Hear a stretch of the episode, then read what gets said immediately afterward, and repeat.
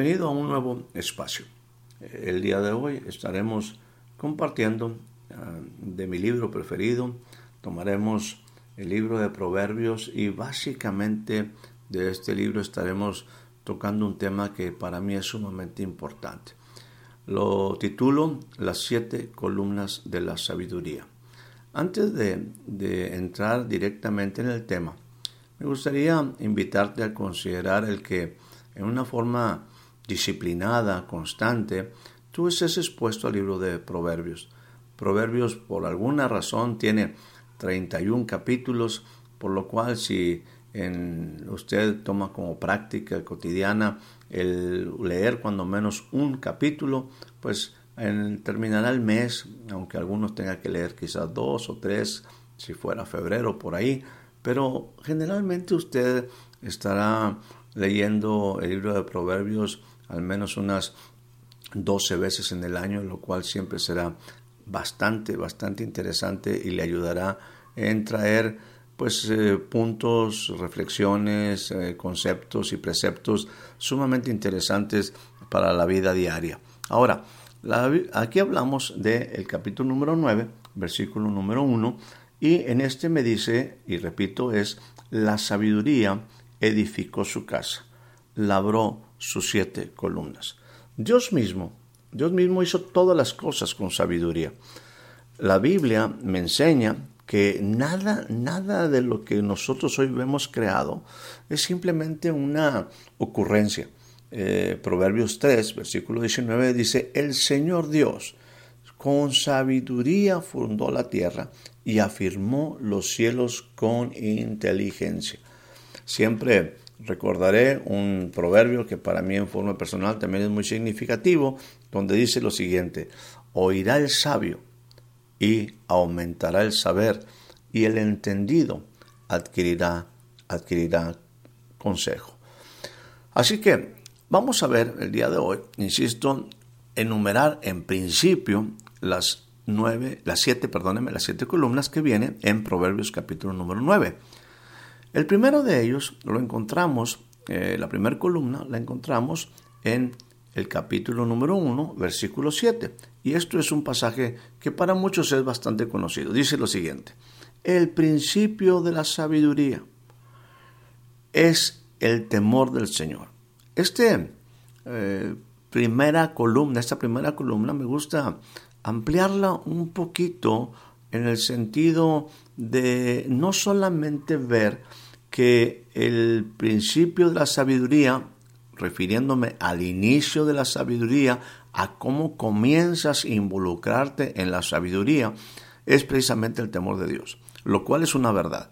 Pero quiero ampliarla diciéndote que esta, este eh, envolvernos en la sabiduría implica que la sabiduría para que se desarrolle, para que opere, debe de funcionar y siempre estar enlazada al temor de Dios. Déjame ser, tratar de ser más concreto. La intención de este versículo no solamente es decirnos dónde inicia la sabiduría, lo cual es una verdad, sino también dónde la sabiduría opera, se desarrolla, se implementa en la vida. O sea, el temor de Dios no solamente funciona al inicio, sino funciona como un principio donde mi vida puede ser desarrollada.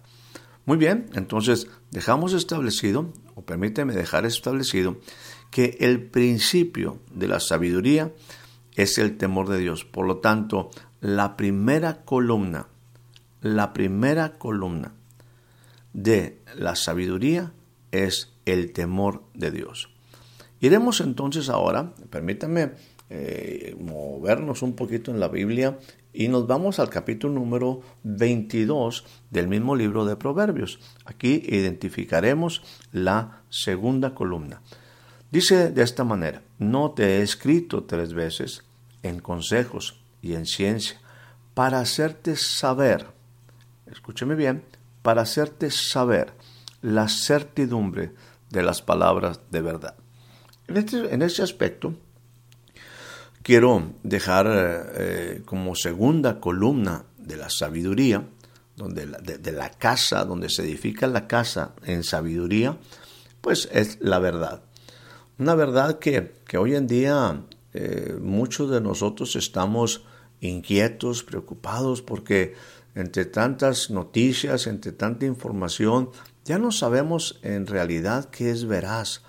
Yo quiero decirte que a través de, toda la historia de la humanidad, las diferentes culturas, las diferentes escuelas de pensamiento han hablado, han tratado de descubrir, de establecer, de disertar acerca de la verdad. Yo lo que he aprendido a través del estudio, a través de, la experiencia, es que yo no he conocido ninguna, ningún otro, otra persona como fue en el caso de Jesús que haya dicho lo siguiente, yo soy, yo soy la verdad. No solamente soy la verdad, también soy el camino, también soy la vida. Pero en este sentido, insisto, las escuelas de filosóficas, las escuelas humanistas han disertado. La verdad depende del cristal con que la miras. La verdad eh, permanece siempre hasta el final. Al final de todo, si tú tienes la verdad, finalmente tú ganarás. El asunto es que la verdad se puede hablar, estudiar, intentar descifrarla eh, llegará algún momento en que tu verdad solamente es, pues, o tiene validez hasta que llega otra verdad de otro. Y insisto, esto, esto ha sido una forma en la que el hombre, pues, ha tratado de establecer eh, elementos firmes para construir, pero insisto, solamente, solamente en la historia de la humanidad ha habido un hombre, y ese su nombre es Jesús, que se atrevió porque no es una cuestión meramente de, fábula, sino la realidad. Él era verdad. Él es el verdadero. Y ciertamente esa verdad nosotros podemos, a través de lo que Él expresa, Él dice, mis palabras son espíritu, son vida. ¿Qué quiere decir? Esta es la verdad. El entender la verdad que viene de Él me permite definitivamente tener un fundamento firme, tener un fundamento firme para construir. Esa es parte de la sabiduría. Él es veraz. Por eso Él dice, yo, yo soy la verdad. Y esto es una cosa que usted puede comprobar en cualquier momento de su vida. Permítame seguir avanzando. Eh, eh, insisto, buscando que esto sea breve. No es tan sencillo. Yo espero que usted también pues vaya y estudie y amplíe eh, aquí el conocimiento, ¿verdad? el estudio de, estos temas, porque eh, buscamos que aquí haya una, eh, pues, honor a, este espacio que sea breve, pero con la intención de que usted, pues, sea retado a seguir estudiando. El, segundo, el tercero, perdón, la tercera columna a la cual haré referencia, lo encontramos en el capítulo número 2 de Proverbios. Proverbios capítulo número 2 en su versículo 6 me dice lo siguiente. Porque del Señor, porque el Señor Dios da la sabiduría y de su boca, fíjese lo que dice aquí, viene el conocimiento y la inteligencia. Aquí quisiera eh, meterme un poquito en, en, en enlazar el conocimiento y la inteligencia. Él es el que da la sabiduría. Dios la da. Y de Él viene, de su boca viene el conocimiento y la inteligencia. Eso es lo que hace un momento yo le expresaba a través de las palabras de Jesús, que tienen en una manera Dios cercano a nosotros, provee elementos de información clave que nos hacen personas inteligentes. Ahora, Déjeme decirle en forma general, en forma personal y cada uno de nosotros hemos adquirido diferentes conocimientos. La ciencia nos lleva, nos invita a, conocer muchas cosas, eh, pero siempre habrá cosas que nosotros no podremos alcanzar, no podremos conocer. Quizás usted es experto, que usted tiene, usted tiene un área donde su conocimiento es más amplio. Si lo lleváramos a una profesión, quizás es un experto en su profesión, pero es obvio que otras profesiones otras personas sabrán otras cosas que usted no sabe. Entonces, la ciencia es sumamente interesante, pero nos lleva a, desarrollar todo aquello que podemos conocer, pero la verdad, siempre habrá conocimiento que no podré alcanzar, que no podré conocer. Sin embargo, hay una ciencia que se hace parte de mí. Es una ciencia que es grata al corazón, a mi alma. Es algo que cuando yo descubro su valor, la busco como la plata. Son las palabras de la boca del sabio. ¿Qué quiere decir esto?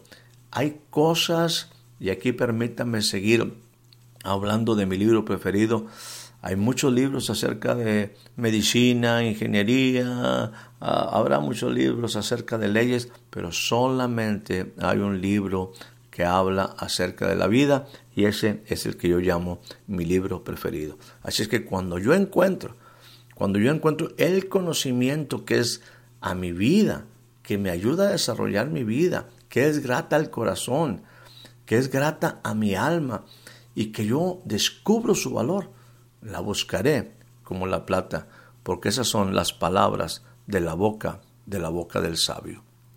Ahora, estoy hablando de la, el conocimiento y la inteligencia. El conocimiento vendría a ser la tercera columna, la inteligencia la cuarta. Puede haber, puede haber mucho conocimiento, pero si no hay inteligencia, se pierde. Conocimiento es intimidad. Conocimiento es intimidad. Y el verdadero conocimiento, el conocimiento de vida, es intimidad con la verdad. Permítame repetirle esto. Conocimiento es intimidad y el verdadero conocimiento acerca de la vida es intimidad con la verdad. Nosotros tenemos que eh, definitivamente tener eh, nuestra vida fundamentada y establecida, soportada, sustentada en verdades, y eso es precisamente lo que la sabiduría hace, sustenta nuestra vida ella misma construye, la sabiduría se construye bajo estas siete columnas.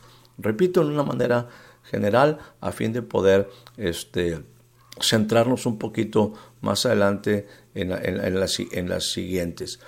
La primera, entonces, es el temor de Dios. La primera columna. La segunda columna viene siendo la verdad. La tercera columna viene siendo el conocimiento.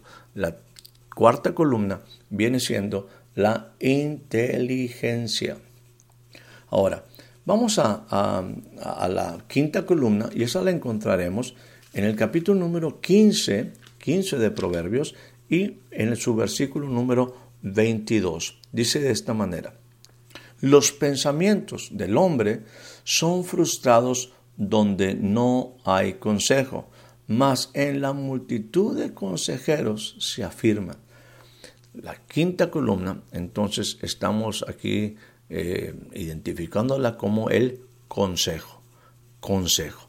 Y bueno, el propio versículo me habla de la importancia de que mis pensamientos sean reforzados por un consejo, por el consejo de la palabra, por, el consejo de gente que está realmente, que son personas que han desarrollado sabiduría, no le pida consejo cualquiera, pero bueno, establezca su vida en el consejo y siempre, primeramente, en el consejo de la palabra de Dios, porque eso hará la diferencia en nuestra vida. Entonces, dejamos establecido que la quinta columna es el consejo. La sexta columna es la prudencia. Y para ello utilizaremos como referencia el capítulo número 14 de versículo 33 del el libro de Proverbios. Dice de esta manera, en el corazón del prudente reposa, reposa la sabiduría. Sencillito, la prudencia, una de esas virtudes cardinales que los humanistas hablan y consideran sumamente clave, la prudencia.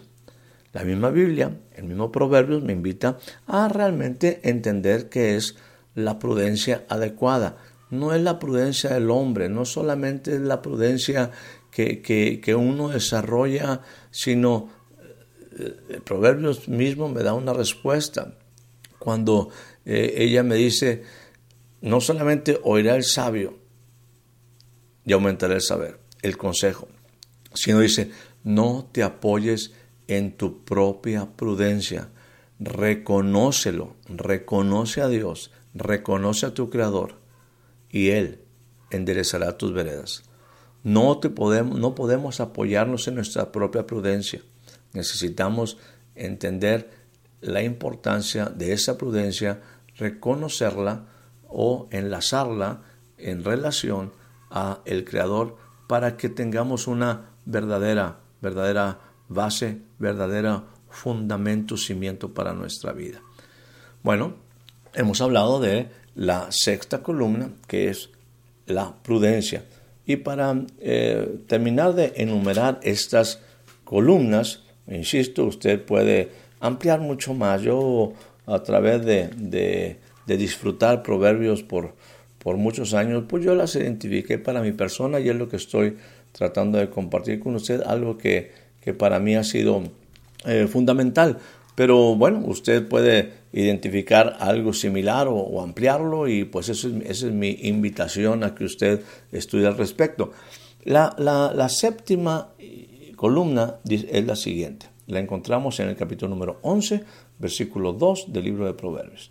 Dice de esta manera, cuando viene la soberbia, viene también la deshonra, mas con los humildes está la sabiduría. Así es que bueno, tenemos aquí la, séptima columna y esa es la humildad. Acuérdese, esto es bien importante. Humildad eh, se utilizaría precisamente una, una de las eh, enseñanzas de Jesús eh, y bueno, de, sus apóstoles. Dice, no tengas más alto concepto de ti mismo que el que debes de tener. ¿Qué implica esto? Bueno, que tienes que tener un concepto, pero siempre en la proporción adecuada, o sea, no vayas más allá de lo que no, no, no es. El hombre tiende a, la soberbia, tiende a ensoberbecerse. Ensoberbecerse es poner en práctica la soberbia y obviamente romper límites de, de cordura y de inteligencia, ¿verdad? O sea, nos, somos bastante exagerados al respecto. Ahora, eh, déjeme abundar, y con esto pretendo cerrar este espacio, en una, en una de, estas columnas, que sería la primera columna de la sabiduría. Recordemos, estamos sobre eh, el capítulo número 9 de Proverbios, versículo 1, diciendo que ciertamente la sabiduría edificó su casa. Si usted y yo queremos edificar nuestra vida, si usted y yo queremos edificar eh, la vida de nuestra familia, si usted y yo queremos edificar la vida en una comunidad, tenemos que considerar, tenemos que considerar definitivamente estas columnas para construir con certeza, construir con eternidad, construir con trascendencia. Ahora, para enfatizar, simplemente quiero, eh, o para abundar un poquito sobre la primera columna, que es para mí una de las más importantes y trascendentes y que usted, insisto, quizás ha escuchado. El principio de la sabiduría es el temor del Señor.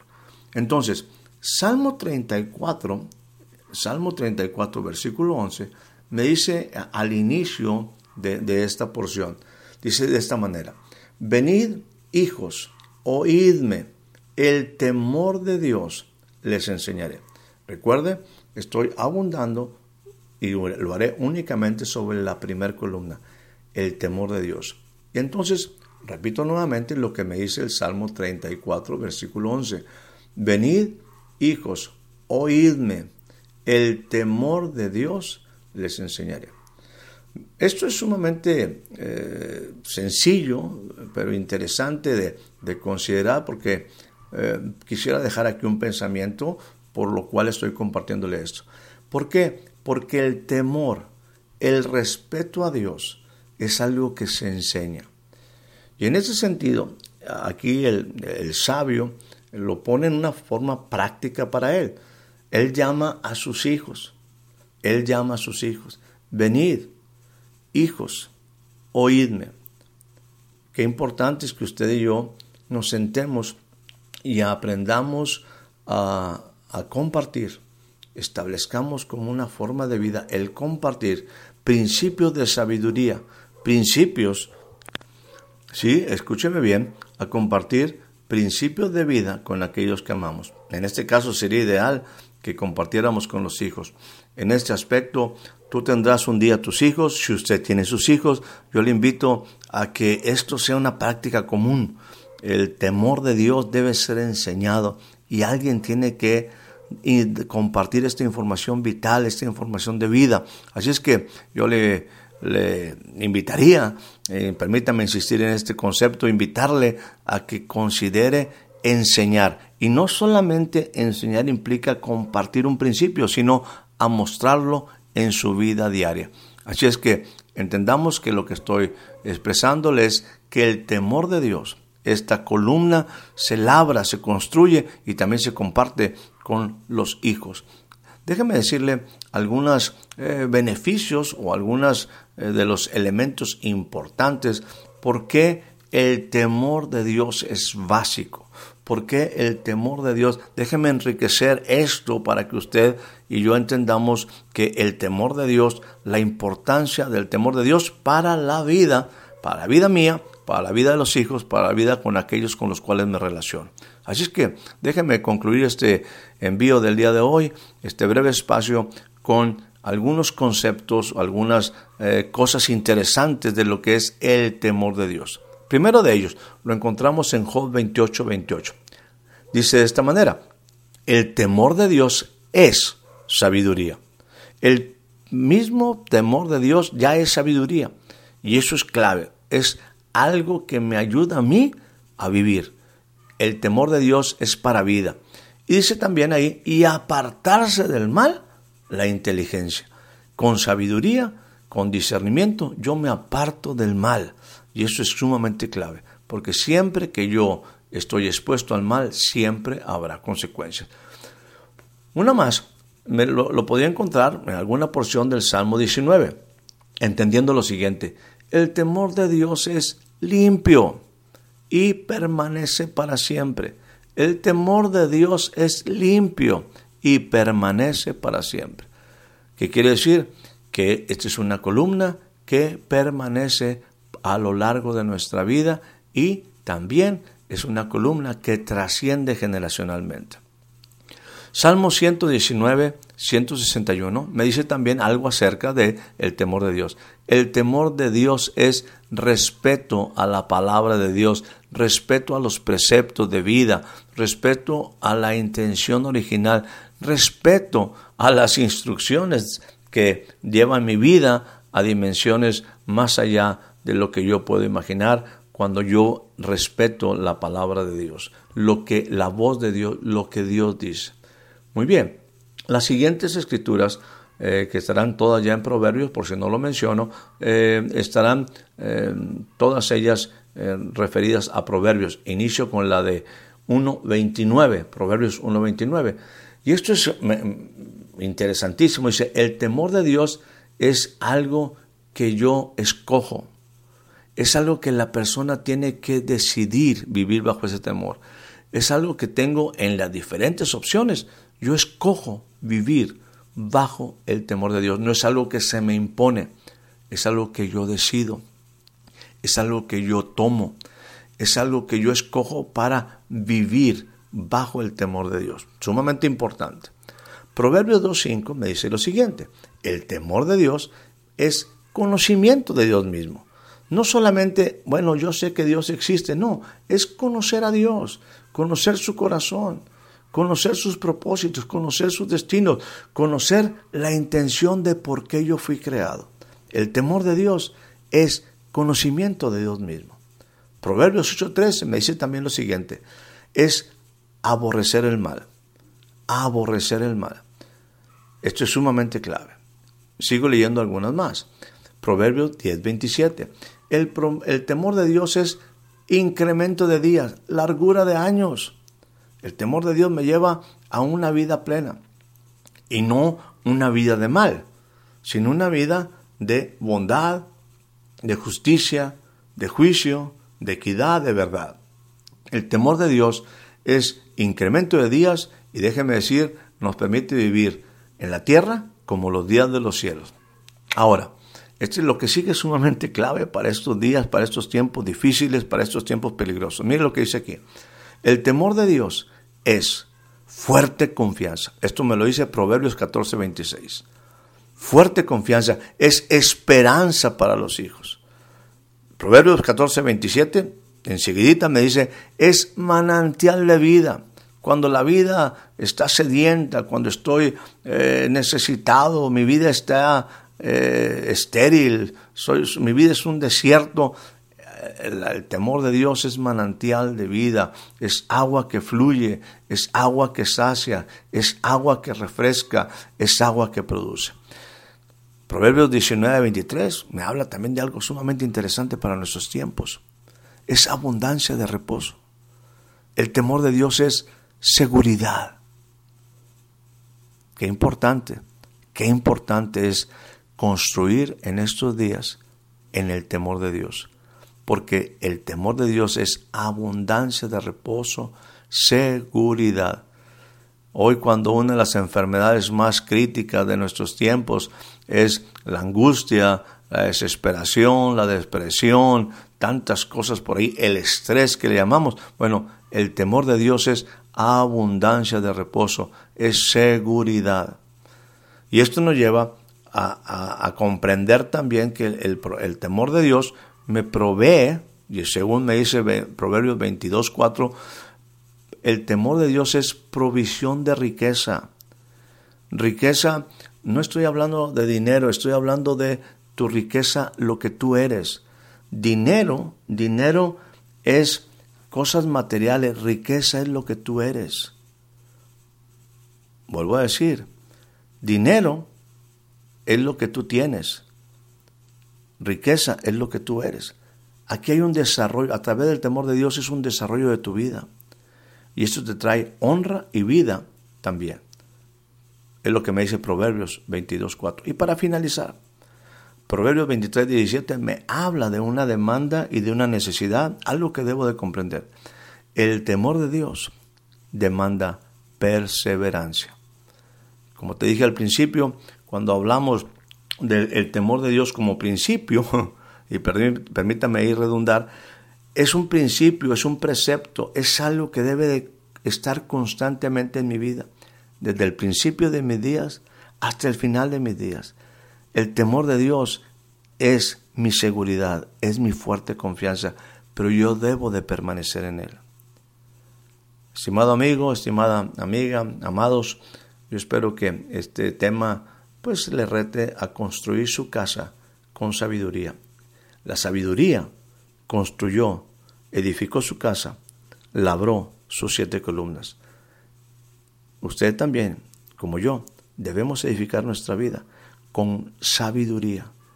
Y estas están descritas, estas que hemos compartido aquí, son cosas que hacen la vida más sólida, con trascendencia podemos ver un futuro diferente. No es automático, se tiene que labrar, se tiene que trabajar, se tiene que construir. Que tenga un excelente día, que tenga una excelente tarde, que tenga una excelente noche.